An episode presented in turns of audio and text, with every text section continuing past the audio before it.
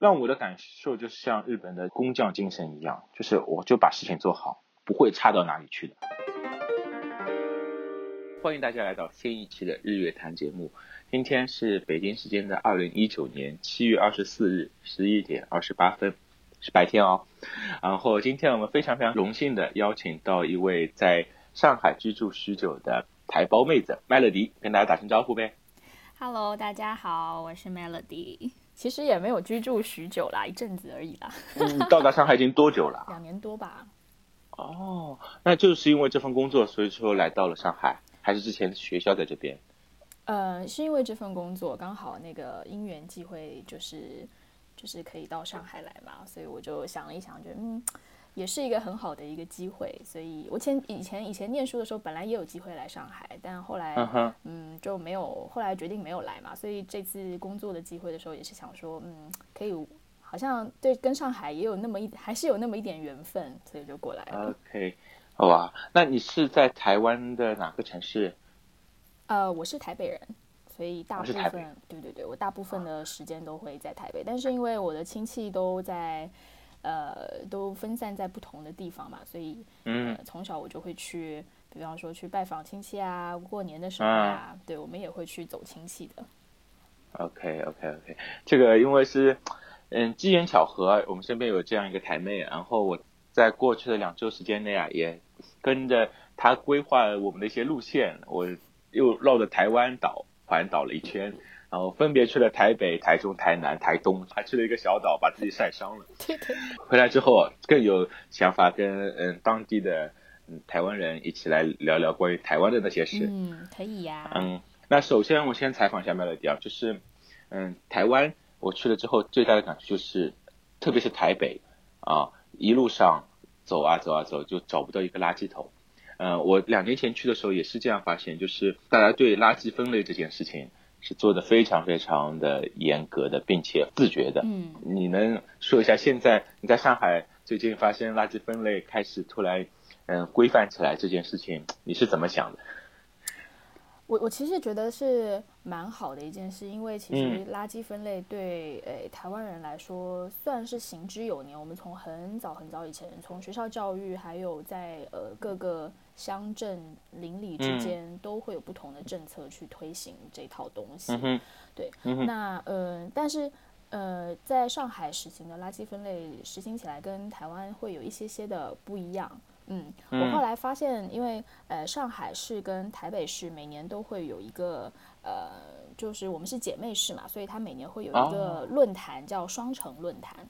这个论坛呢，就是一年会在呃台北市举办，那一年会在上海。一年在上海。对对对，那呃，据我了解，就是这个垃圾分类。呃，跟现在上海路边看到，呃，相较于几年前来说，这个垃圾桶变得比较多，就是你看到它的次数会出现的比较频繁。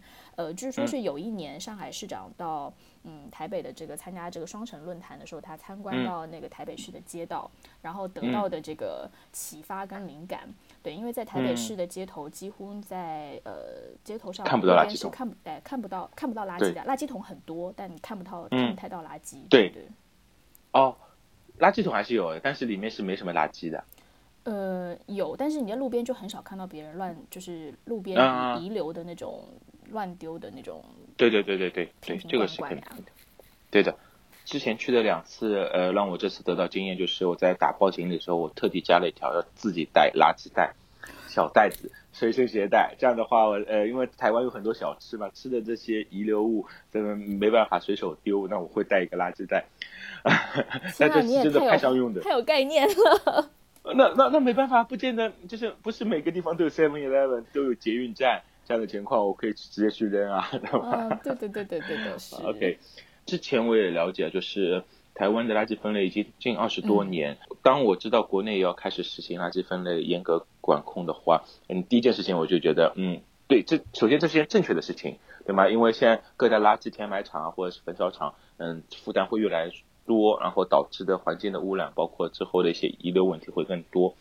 那但是对于我们来说，有可能也是要经历二十年甚至更长的时间，去去去对整体的一些管控素质啊，或者是一些教育啊，或者一些分类的一些项目啊，嗯，这是一个长长期的项目。但个人觉得，现在上海这次好像搞得有点太太严格了，一一下子太难了，就一下大大要紧。对对对对对，就一下子太难了。我我觉得真的是可以从最简单的，比如说瓶瓶罐罐，对吧？分离开来，厨余对吗？我们这边上海叫湿垃圾，在台湾叫做厨余，好像是的。台湾就分厨余，呃，一般垃圾和可回收。对，然后还有一个是，比方说，呃，电池呀这种，就是呃，算是比较有对环境有危害的啊，它会需要特特殊的处理的这种电池，我们会专门有有一类的去回收。但大致上是分成这样，然后纸类也会有，对，纸类跟那个可回收垃圾它是分开的，可回收就可能针对瓶瓶罐罐呀，纸类就归纸类。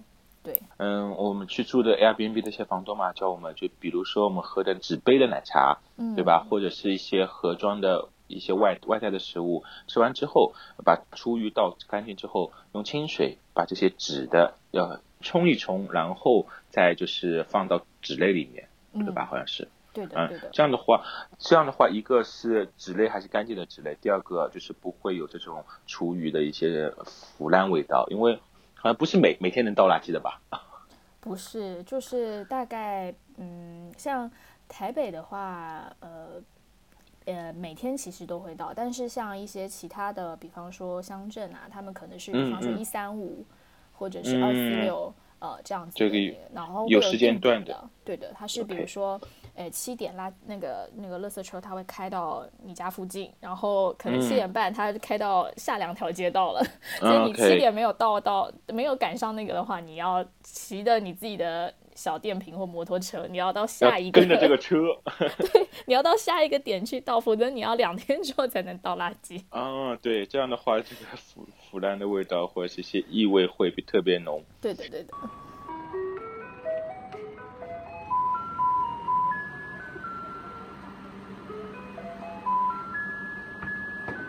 我们刚才听到的就是台北市民，然后去在街道会听到这样的像卖冰激凌音乐的这样的声音的一辆车会开到你周围，然后所有的人都会提着自己家里中的垃圾到街道旁边等着他来回收。这个我觉得还蛮好的，至少每天定点可以去去扔，不像我们现在，嗯，早晨晚上只有这两个点，万一像我们上班的，对对，完全错开这个时间啊！我上次。我上次就是因为出门就是九点零几分了，然后我就带着垃圾差差点把垃圾带到了单位，坐了地铁的，还好家门口是一个景点，有专门的大型垃圾桶可以回收，不然的话我就把这些干垃圾带带到了单位。对我我我现在遇到的那个状况也是这样，就是我们小区现在好像都一般规定早上七点到九点啊，晚上我九点之后出门就对，晚上六点到八点啊，就这两个时段会有专门的那个，就是它是专门开放的。嗯，但是有的小区其实比较好，它是会规，它是说如果你过了那个时间你要丢的话也可以，但是都可能到小区的某一个集中点。嗯啊，有专门的，那还好一些。对，嗯，我我们小区门口的那些，比如说是。有害垃圾和比如说可回收好像是可以随时扔的，呃，因为这个好相对来说好好管理一些，对吧？就像湿垃圾，天气热炎热起来的话，就会比较讨卫生会比较顾虑。好，那我们刚才从 垃圾分类开始聊台湾，也也也是很特别的一个切入点啊。其实，在台湾有很多很多好吃的美食的嘛，就是嗯，我们去之前，嗯，Melody 也给了我们一张 list，然后我后面去看了一下。我们只吃了一个炸弹葱油饼，在这个 list 里面，其他的好像都没吃到。啊，真的？不是没有去吃到，就是，嗯，我们没有刻意去找，我们没有刻意去找，但，但是就是还是吃到很多很多很好吃的东西，就是怎么形容，就是吃的好吃到哭那种感觉，好吃到哭。我我看到你们发的那个照片，真的每一餐我都想说，天呐，你们真的很会找吃的。我都跟大家说，嗯，就是嗯，这个是要跟大家一起来嗯说一下，就是到一个地方去旅行，千万特别是国外这些城市，千万不要去看大众点评啊，因为嗯，特别在就是不是非中文国家这些地方，你去看大众点评看到的原本就是中文东西，那些去的地方就是推推荐给中国游客的，啊，看上去很好吃，很多人排队，但一看周围都是中国人，千万不要去这种地方，要去就去当地人，这种老头老太啊，或者是一些年轻人上班会聚集多的地方，这种才是当地的一些所谓的苍蝇馆子吧。我们就找这样的地方，哎，一看都是当当地人，然后我们就很蹩手蹩脚的进去，然后。在一些看不懂菜单上面去点一些自己觉得好吃的东西。哎，那我想问一下，你们就是你们当初是怎么就是找到这些你们要吃的这些店家？如果你你们不是透过大众点评，你们是怎么去搜集到这些资料的？嗯，是这样的，就是呃，一个是像你这样的好友推荐嘛，对吧？当地人的一些推荐。第二个就在一路上看呀，就看眼眼缘了。对吧？就看，哎，感觉这个地方看上去好好吃，当地人好多，嗯，然后，呃，就可以直接进去。第三个，那可以尝试一些国际标准的一些，比如说 Travel Advance 啊，或者是 Foursquare 这样的一些，呃，国际点评类的这样的软件。然后里面还相对来说比较中肯一些，像我们后面吃那个阿城鹅肉，然后就是在 Foursquare 上面。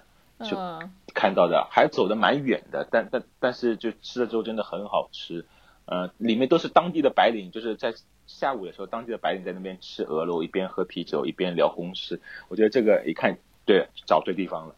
对的对的，阿纯鹅肉这个连我都听过，哇，你真的是找到非常的 对，因为这个地方并不是在很热闹的街街区，它是在一条相对来说比较偏的地方，但是我们就是随便逛逛，看看这边附近有什么。名气比较大的，就这样找找到的，还蛮好玩的。哦，真的很厉害。那我想问一下派乐迪，就是台湾美食的好吃，我觉得并不单单于它的烹饪方式，我觉得它的食材和人对这个食物的一些认知是非常关键的。他们对食材是要求还蛮高的，并且不会用一些非常简单粗暴的方式进行，只是达到好吃的效果，并。不考虑健康啊，或者是些油油油腻这样的。嗯嗯，据我所知，好好像比如说你在哪家餐馆吃拉肚子，你可以把这家公司给告告垮掉，对吗？呃，对，其实因为在台湾是这样子，呃，台湾就它就就本来也就比较小嘛，所以其实呃，我们对于台湾人对于吃，一个是因为台湾人对于吃真的蛮看重的。第二个是，嗯。嗯，其实他只要一有一些讨论，嗯，他很容易会在网络上面会有一些呃，就是可能其他人他也会有一些相同的一些共鸣，嗯，对，那基本上这个这个这个店家是，所以在食材上面来说，或者是对于烹调的一些手法上面来说，通常店家对这个都会比较注意一些。而且你刚才也说到，台湾人对吃非常非常的在意，这具体表现在。不管你什么时候，大半夜的，人手一杯奶茶。对 对，你到各个地方去都会有，就是嗯，出自那个地方就是非常自豪的一家呃饮料店、奶茶店。对的对的，对，就是每个地方都有。你在台北的时候是嗯，主要是喜欢喝奶茶多呢，还是现在比较流行的这种呃，就是水果茶或者是鲜奶茶这样的情况会多一些？嗯，我本。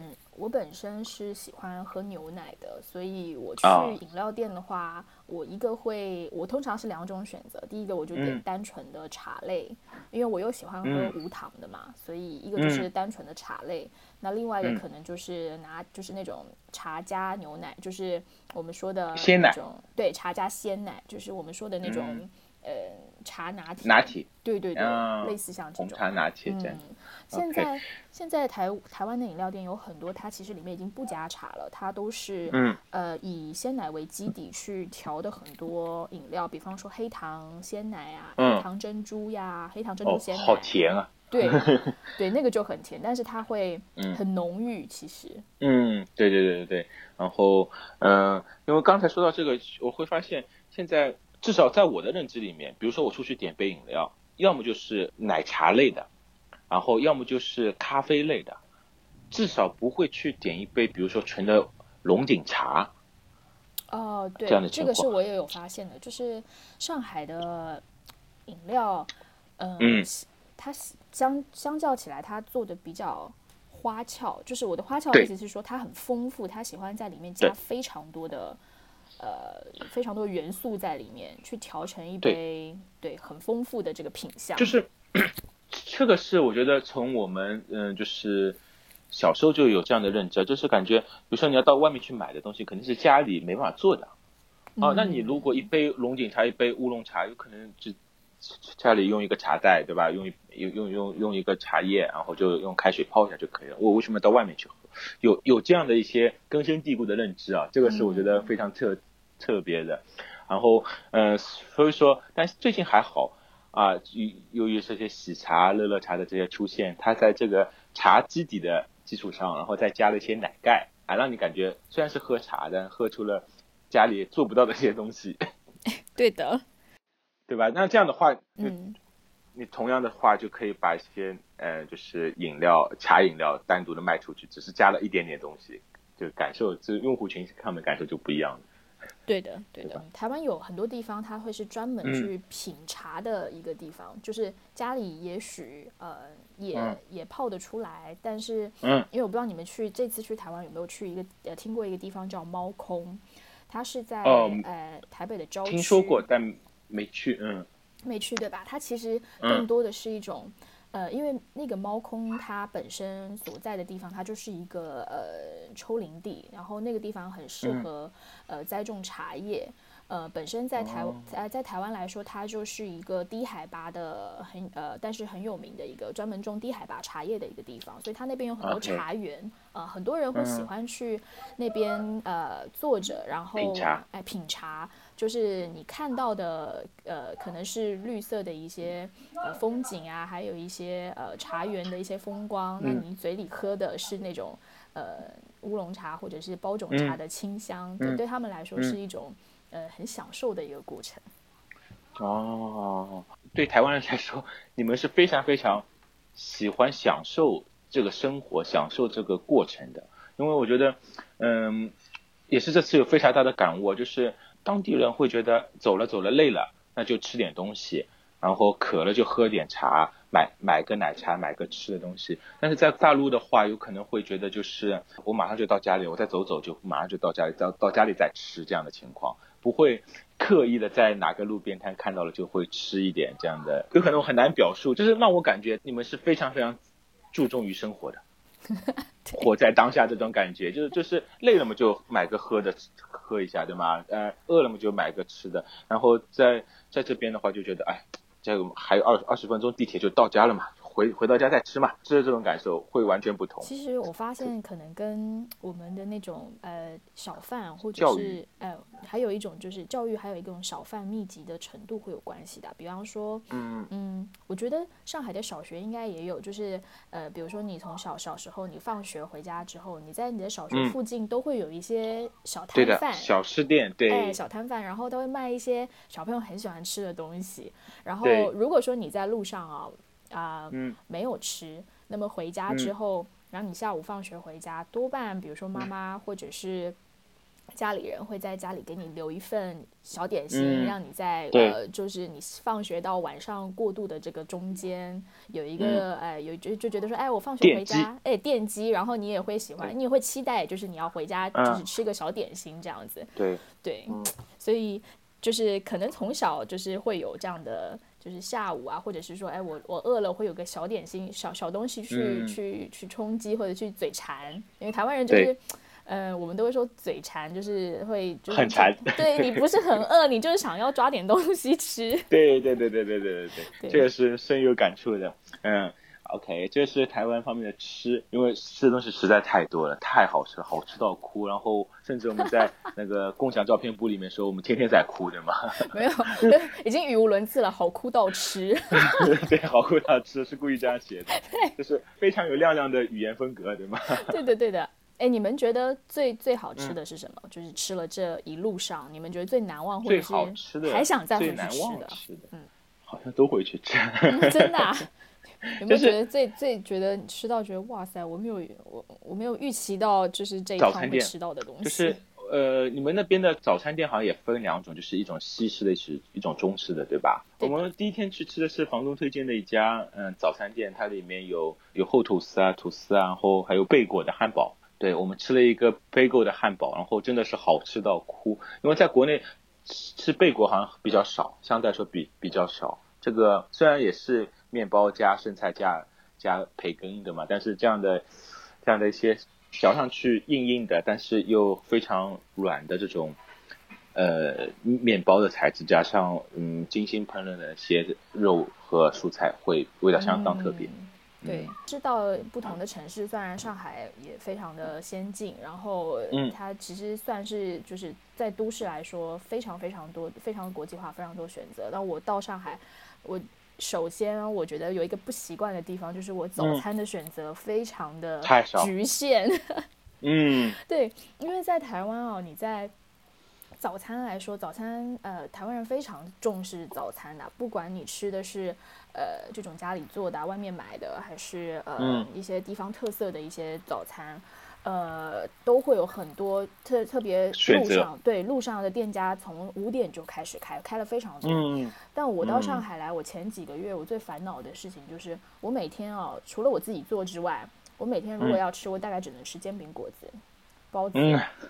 嗯，呃，麦当劳早餐、麦当劳早餐、肯德基早餐，哎，然后那个什么呃油油条、大饼油条。啊，能吃到大饼油条，还说明就是。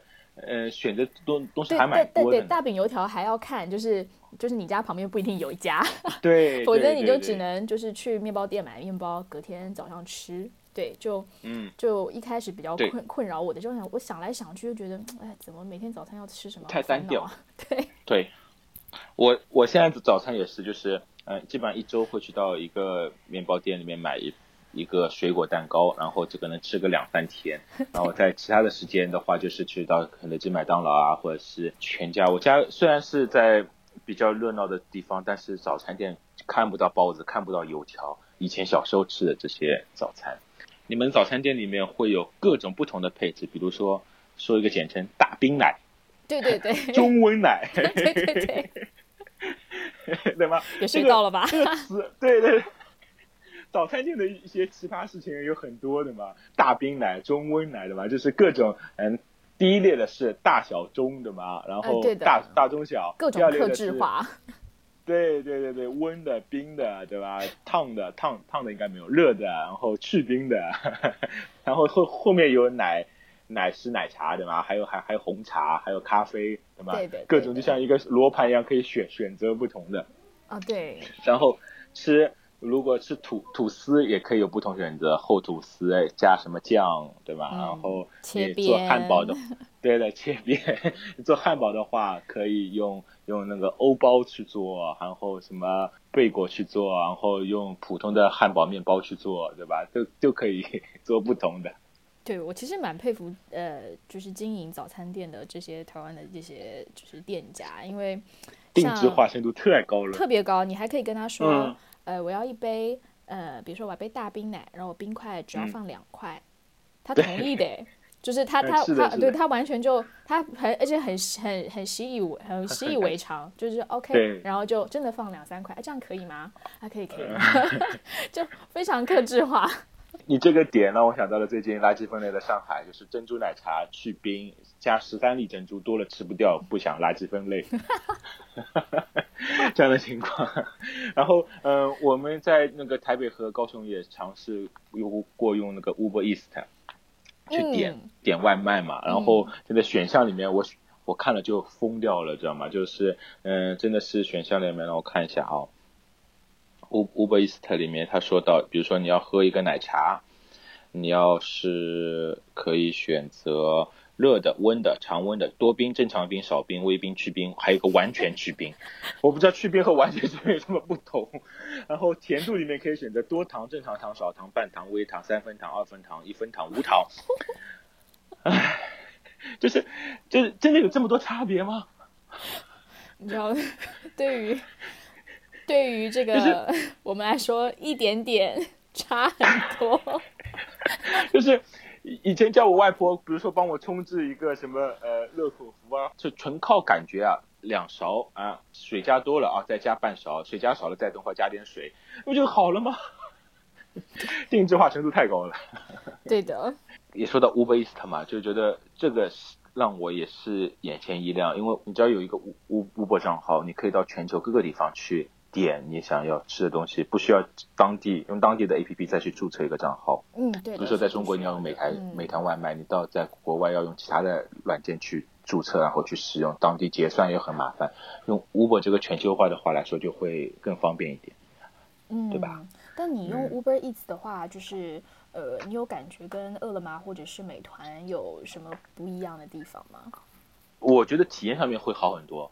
就是有可能是就是用了两三次这样的感觉，但是我觉得，哎，其实配送员嘛，就是 连工服都不穿的，只只只是从他的他们的专用机车里面拿出相对应的饮饮料和食物。但是，嗯，整体比如说他会邮寄 email 账单的形式啊，包括实时分钟，他对现在这个配送员现在跟哪哪哪个路口也这样的一些用户体验上面还是蛮好的。嗯。有有有机会，你回去之后也可以尝试一下。我是真的还没有试过 Uber Eats，对对对对，你下下次可以试一下。对，我从那个就是呃台湾的朋友，有时候他们来上海就是玩啊，来来找我，然后我就会跟他们呃晚上会叫一点，就是饿了么呀、美团呀，然后他们都会说哇，这个太方便了吧，这个怎么对？怎么何时何地什么时候想吃什么都有？对，这叫行动支付，对吧？是不是？对对对对对，就行动支付。然后，嗯，就是行动支付，尤其是在上海会比较，呃，在全中国现在都很普及了嘛。台湾现在也有，我不知道你有没有去那个，嗯呃，宁夏夜市啊，或是一些其他的。那全部支付宝都可以用。哎，对的，全部支付宝都可以用。其实，在好像便利商店，支付宝也也也开通了。其实对对对的，对现就是你甚至可以不用换太多的现金去那边都基本上都 OK 的，对吧？啊，对的对对。说到刚才说到的那个行动支付，让我突然想到另外一个一个话题啊，就是台湾的一些说的词语跟大陆有可能完全不同。化妆室，请问有没有化妆室？哎，我第一次听到这个，你你这个大男孩你想干嘛？你对吗？哦，后面才知道哦，就是只是去一个洗手间而已。然后，呃，每次去便利店的时候，他会问你那个发票要不要印，印发票啊，对吗？对的。然后这个是因为好像是台湾这个发票可以，呃，一个是确保呃消费者的利益嘛，要拿发票；第二个好像是可以发票里面有抽抽奖的过程。哎，我们是这样，就是，嗯，从以前开始就有这个，以前很多店家是不印发票的，后来，嗯嗯，呃，就是税务局为了鼓励，呃，嗯，就是大家拿就是有这个发票的一个习惯，然后在对税务来说也会比较清楚嘛，所以一直到现在都还有，就是每两个月我们会有一个统一发票兑奖的一个一个就是活动这样子，然后我记得吧，我我对过。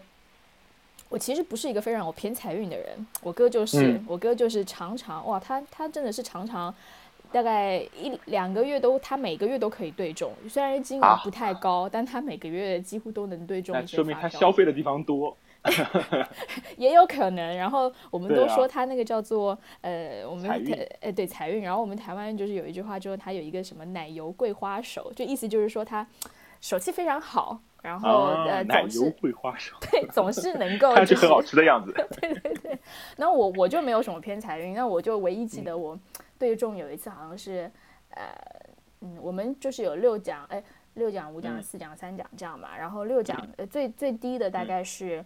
嗯，比方说大概是四十块、四五十块人民币左右。嗯嗯，然后但我有一次，对我有一次兑到了三，大概三百三百块人民币。哇！哦，我太超开心的，你知道吗？对对对，超，但有就那一次，就就那一次，我每我每次都期待我可以兑到就是头奖呀、是两两周一次，对吧？不，两个月，两个月一次。啊，两两个月一次，因为是这样的，就是我之前每次都是会拿那个他们便利店印印的发票，然后这次去他说，哎，要不要帮你存起来？我说存起来什么意思？哦，后面知道，因为我用的是悠悠卡，它可以好像直接存在悠悠卡里面。对，然后如果兑奖兑兑中的话，他就直接放，就是会通知你，然后你可以选择存在你悠悠卡里面，当做下次消费的那个下次消费的一个一个，就是等于余额这样子给到你。哦，他就直接兑兑换成了。对，只要是呃小金额的话，那你这样一说，我好像有可能。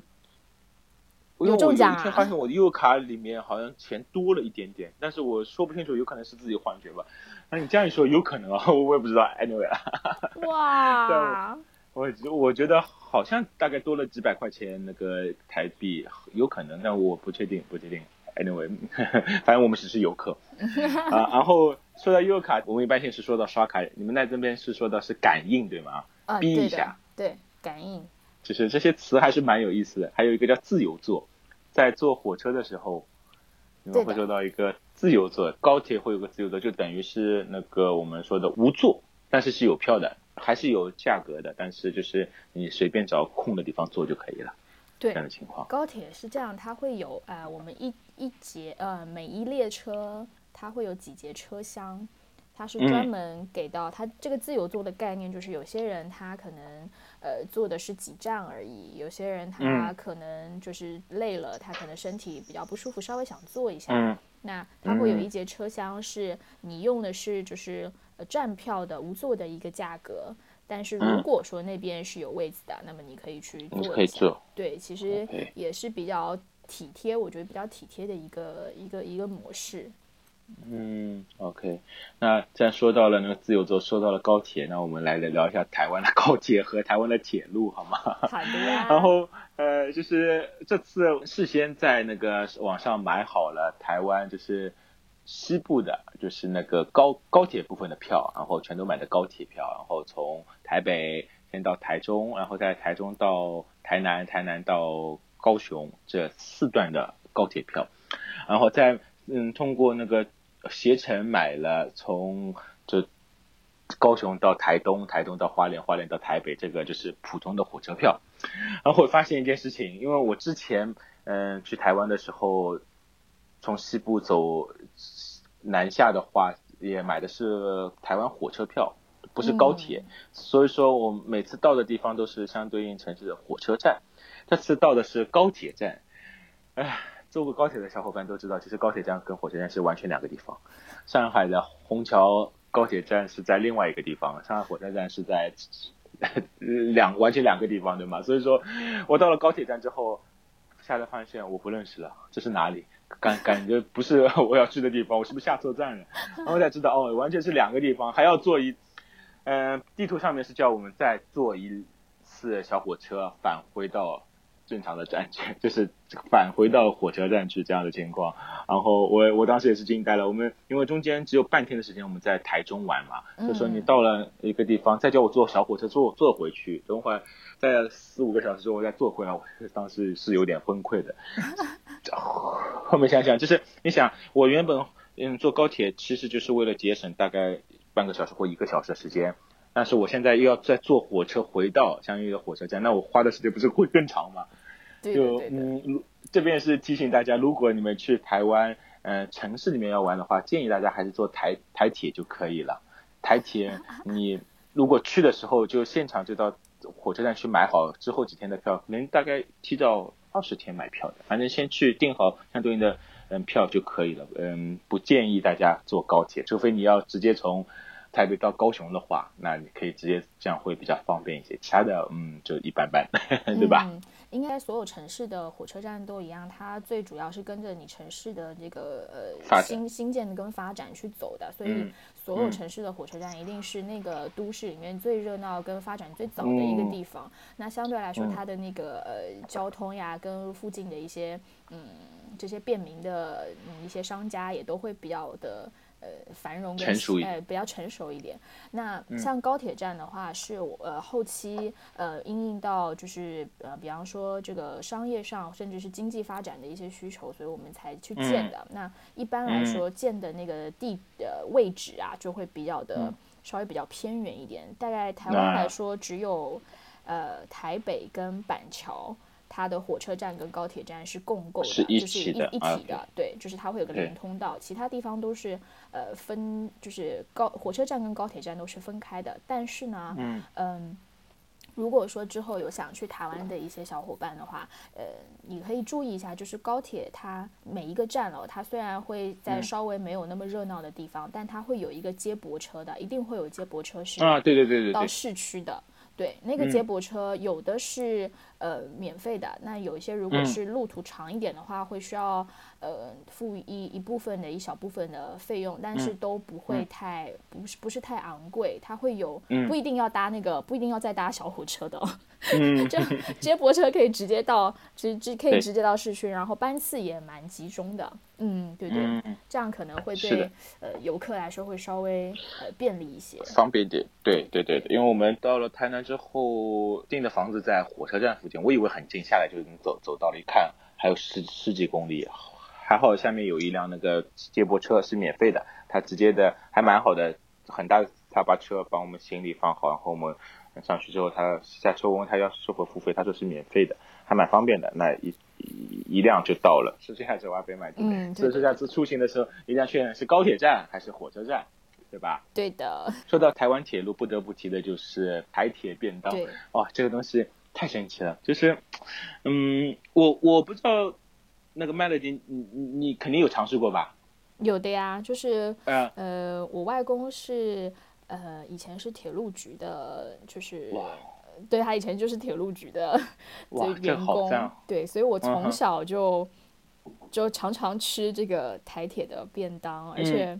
我们从小就是让让外公带带进去的话，就是都可以到坐火车去各个地方玩。哎，那时候进火车站很风光，哎，都觉得哇塞，我外公是那个好厉害。对对对。对啊，有有光环感觉。对对对，那时候就是小很小，对是小朋友，然后进去，呃，外公辈分啊，或者年纪都比较呃比较资深了嘛，所以一些呃各个站的一些小小员工啊，看到外公也都蛮就是对很亲切，就是啊，就是会会会称呼我外公这样，会说啊这个局长好啊，或者什么什么好这样子，然后就觉得哇好开心，还可以还可以吃个便当。对对对对 对对对，就是我印象深刻的就是第一个。说实话，我有点不太理解，就是我们如果现在去坐高铁，就是不太会在高铁上呃去买这样的便当，或者因为原本高铁就是很快，在台湾原本也不是很大，对吗？从从台北坐到高雄也也就两个多小时，两三个小时。然后哎，但是台湾人就很有意思，他们会注重，比如说这个点十一点到两点这一段时间就该吃饭了，就。肯定会去买吃的吃，就像刚才说到的，该到点饿了就一定要买吃的吃，不管在什么地方。所以说就会有嗯，就是台铁便当这件事情，而且很多情况下是在火车站先买好，然后带带上去吃，就有一种带盒饭的这种感觉，知道吧？嗯，对的。而而而而且我们吃了两次之后发现，这这饭是真的很好吃。这除此之外，第二个就是，就算你没吃完或怎么样，哎，它里面相对来说东西是相对比较干的。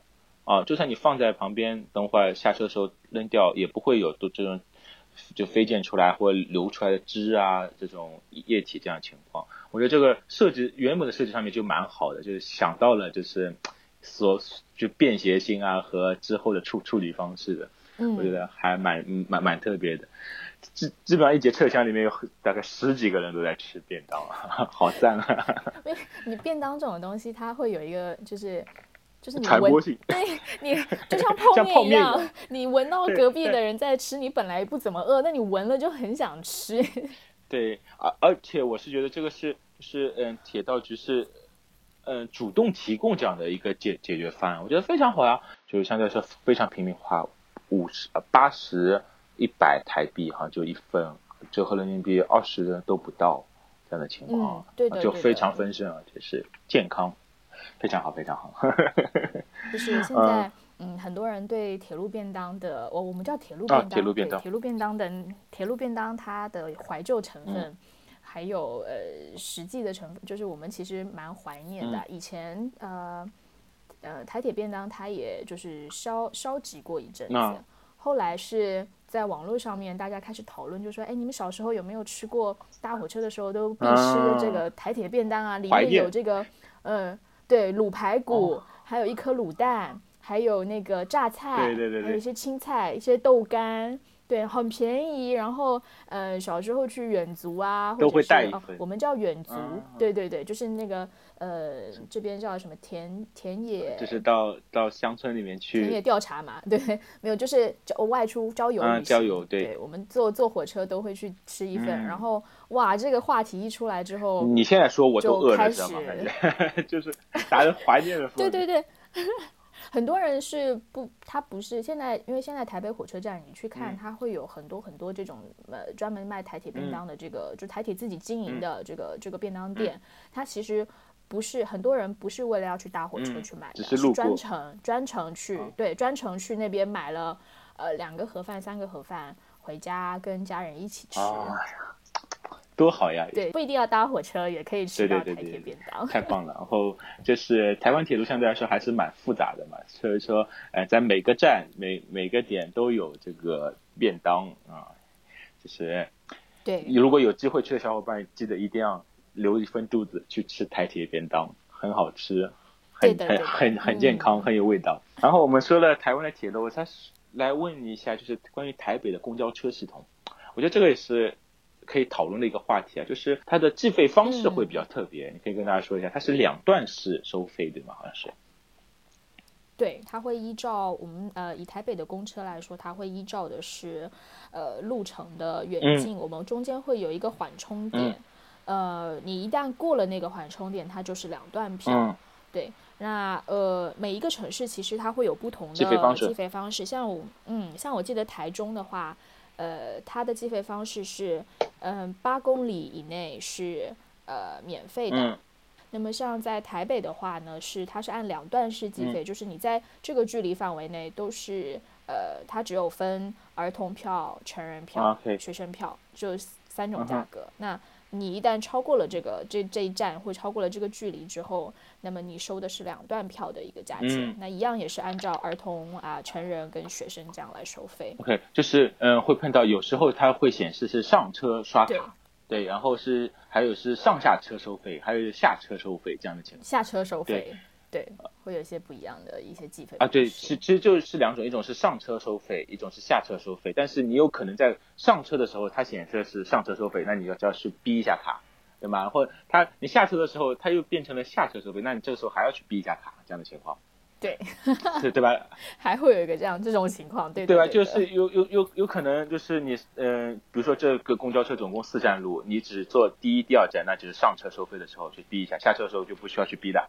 因为它这个牌子没有跳跳过去，对吧？好像是。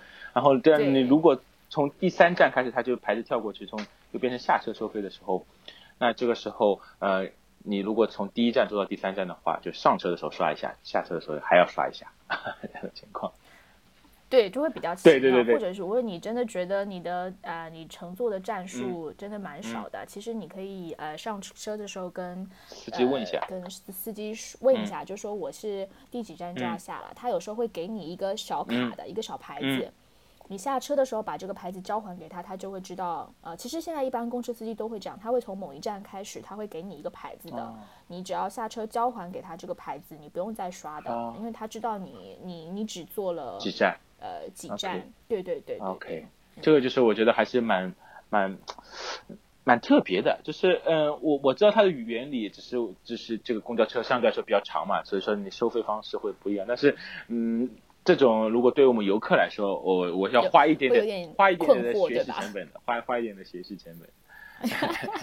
好呀，然后我会发现台湾包括台湾台北或各个城市里面都会有一个人行道。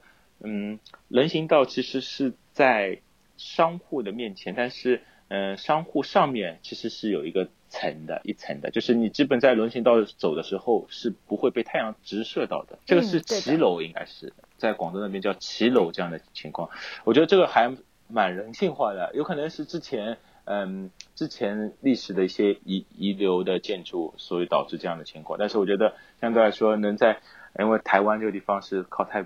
靠太平洋了嘛，非常炎热，对吧？就是特别我七八月份去的时候，真的是去酷晒的，然后会发现，会会发现那个就是有这样的骑楼的方式，相对来说会好很多很多。对，好蛮多的，因为呃，台湾的那个建筑的话，呃，受到呃，就是所有其实广东华南一带建筑，像广潮潮汕呀。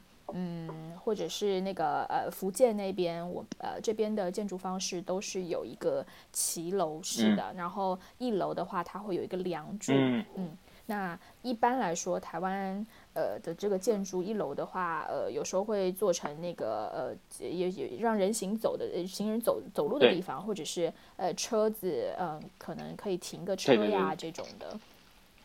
对，还是蛮方便的，特别对，就像你说的那个嗯。台湾的气候，看你被晒的 真的是蛮不是，就是气候不一定是单纯有太阳，就是气候多变也是很很很常见的。一会儿会太阳暴晒，一会儿会就下暴雨，这样的情况也是还蛮多的。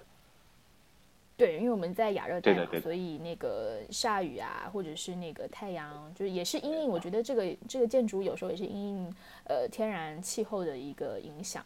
这种建筑如果在上海的话，现在已经很少见、很少见这样的建筑结构了，叫骑楼。这呃，如果印象中只有在金陵东路这条路上面，还是很高的骑骑楼，现在还有一点点保留。其他的话，上海，嗯，上海主要是以胡胡同树这样的形式，就是以树木的形式帮你去遮遮挡太阳。但是，嗯，台湾这种建筑风格，包括厦门也是有很多这样的骑楼的一些文化，还是蛮好的，对对对对，还是蛮好的。对的，你你看我观察的多仔细。对你观察超仔细哎，然后但是居然还会就是了解注意到骑楼，然后对，然后我我还会发现就是台北还稍微好一点，但是嗯，其他城市的话，嗯，骑楼下面刚才说到的可以给停机车啊，或者是给人行走路的地方嘛，但是因为是每每家商户就是铺的这条道，就是有高高低低不同，知道吗？对，哎，你真的观察非常仔细，因为为什么台北没有没有这个这个高高低低的？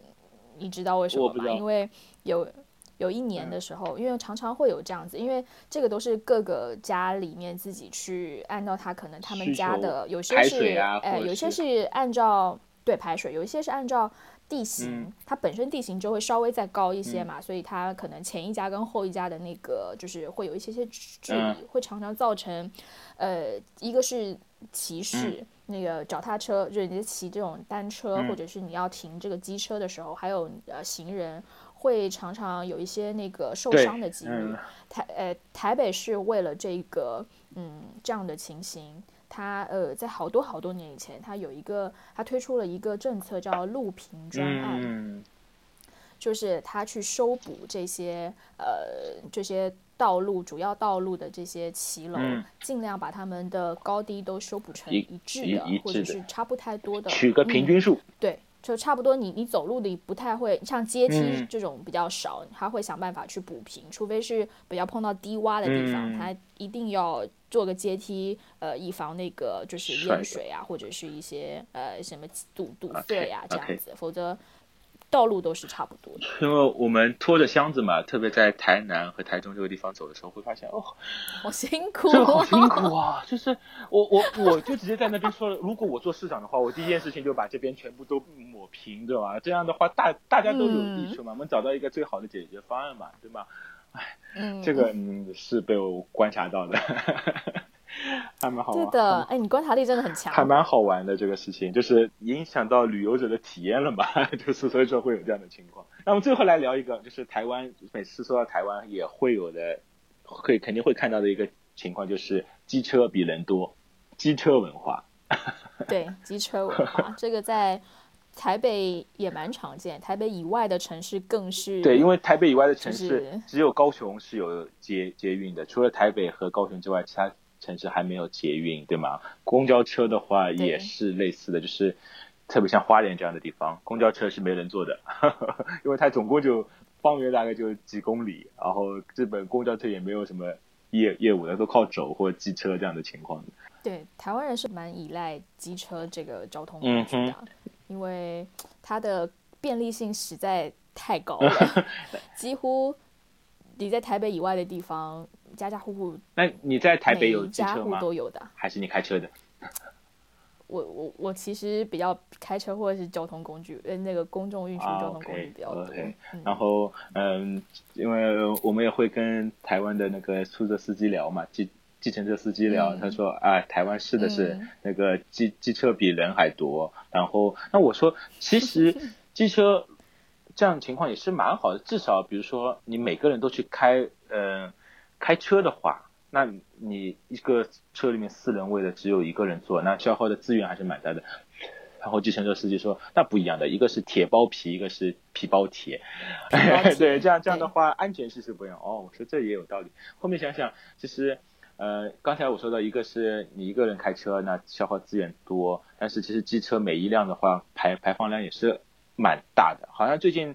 台湾都在推行那个改成电动车会更多一些，一个速度没这么快，第二个相对来说比较环保一些。对，现在台湾也一直在推推推这一块。其实一开始的时候，嗯，感觉市场接受度没有这么高，因为一个是它的它它会需要牵牵涉到这个充充电的这个问题嘛，你不需要有呃在城市基础建设上，你必须搭配很多的充电桩呀这种的去去去支持。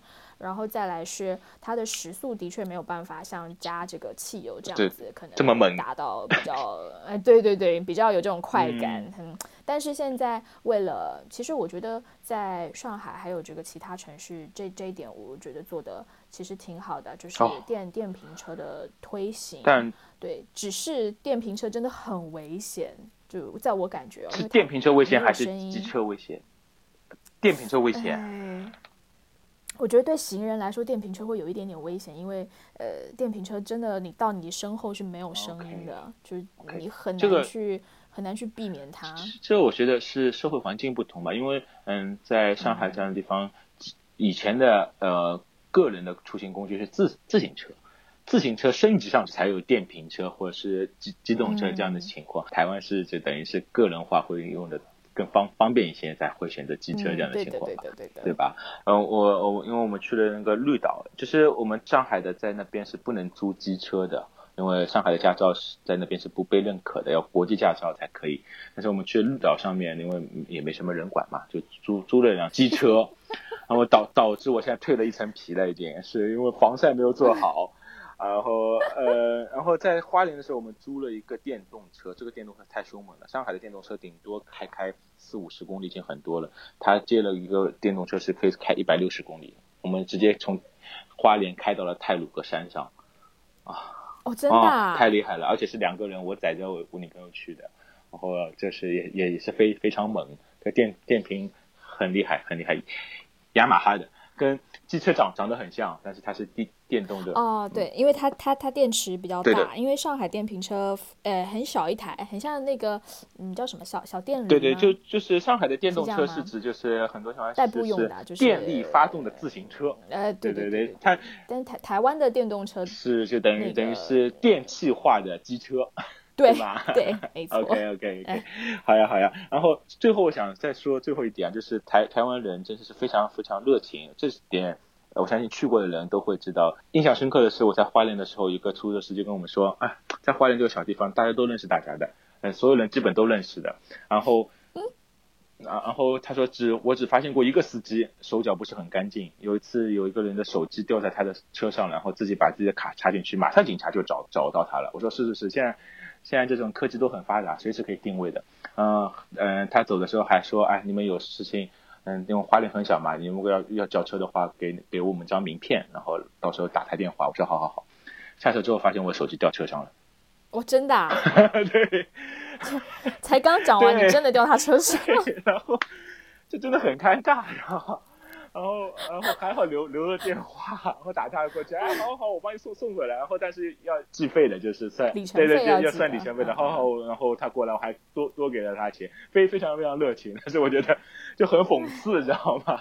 虽然我掉了手机，才刚聊完，我掉了手机，我并没有特别着急，因为我相信那边嗯人是对他自己也说的，他不敢把自己的卡放放进去，就只是会比较麻烦，比如说我要去跑趟警察局啊这样的情况。但是，呃，但是我相信肯定能拿得回来的，就就就很很很尴尬，就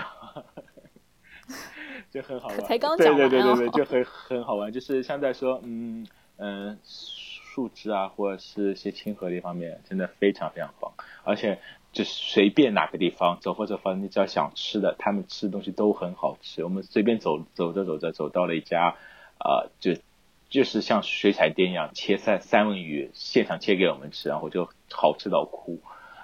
这样的这个，然后最后每天都去，对对对对对，很很新鲜。做就是让我的感受，就是像日本的工匠精神一样，就是我就把事情做好，导致结果肯定会。我每天做一件事情，把事情做好，导致结果肯定不会差到哪里去的。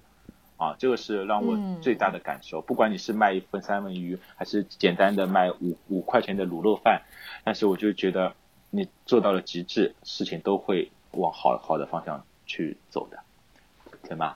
好的，好的，好的，非常感谢麦乐迪今天跟我们闲聊了一个多小时，关于台湾你的家乡，我我们非常喜欢的一个报道。然后如果有机会，我们还是会找到麦乐迪一起来聊聊关于台湾你自己身边发生的那些趣事。好呀，其实我也很开心有这个机会，就是可以跟呃去过就真的去过台湾的人，就回来之后还可以。呃，就分享一下，然后有一些共鸣，什么地方啊？对，会有一些共鸣。我我这边其实刚才那个，嗯，你提到就是有一些呃用语不一样的地方，我这边最后再小小补充一点，就是饭店指的是吃饭的地方，对。然后酒店指的是呃你在外面住宿的这种呃休息住宿的地方，但是在台湾呢。饭店呢，指的是酒店住宿的地方。啊，对的。啊，对。然后呢，那我们的酒店是指什么呢？我们的酒店，呃，指的是这种比较呃声色场所。就是如果你问一个台湾人说，哎，这附近有没有比较好的酒店？那你有可能啊，你你如果问到的是一个女生的话，或者是你问到的是一个妈妈的话，她可能会投以这种很奇怪的目光。你你想你想干嘛？你想干嘛？对，或者就会说啊，你 对对对，所以这个其实是非常非常明显的一个一个区别，就是我们的饭店跟酒店。呃，恰恰指的都是不一样，不一样，非常不一样的意思。对，所以你到台湾去，你说，哎，这边哪里有好的饭店？他会跟你说的是住的地方，不是餐厅。如果要说就是餐餐厅的地方呢，应该怎么怎么去形容？好好吃的地方就可以了。对，或者说，哎，这边哪里有比较好吃的餐餐厅啊？或者是。呃，餐厅我们都会说餐厅，就是呃，或者是饭馆。饭馆啊，对，好的好的，这个还是蛮有意思的，这 不不能乱说话，到了一个地方不能乱说，不不能乱说话，不能说，哎，这边有哪里比较 OK 的酒店嘛？我想去一下，呃哦，那或者是你问到的是一个男生，哎，他可能很懂，哎，他可能会，你到了门口，你可能会愣住，哎，这不是我要，对，这不是我要去的地方呀。那么哦，我们还看了一部电影。叫做《寄生上流》这部电影非常非常棒，韩国最近几年也是获奖的作品里面非常好看的。这部在台湾的那个票房非常好，对的。然后听说也是就非常有啊寓对对对对对对对。如果意的一部电影，有机会的话，今今天我们的好物推荐推荐大家可以去看一下《寄生上流》。好的，好的，好的，我们再次感谢麦乐迪，谢谢你好开心。好的，就是关键聊爽了嘛。我们做播客就是要让嘉宾聊爽，让主持人聊爽，这这是我们的初初衷。哦，聊到我都饿了，你知道吗？聊到那不是讲不是。对对对，不是不是因为这个饭点饿了，是因为聊到那些吃的东西，哇，我们还没真的太饿了，我们还没就深入去聊哪些吃。哎，下下下一期可以再做一期。哎，好好的好，谢谢，拜拜，谢谢你，嗯，拜拜。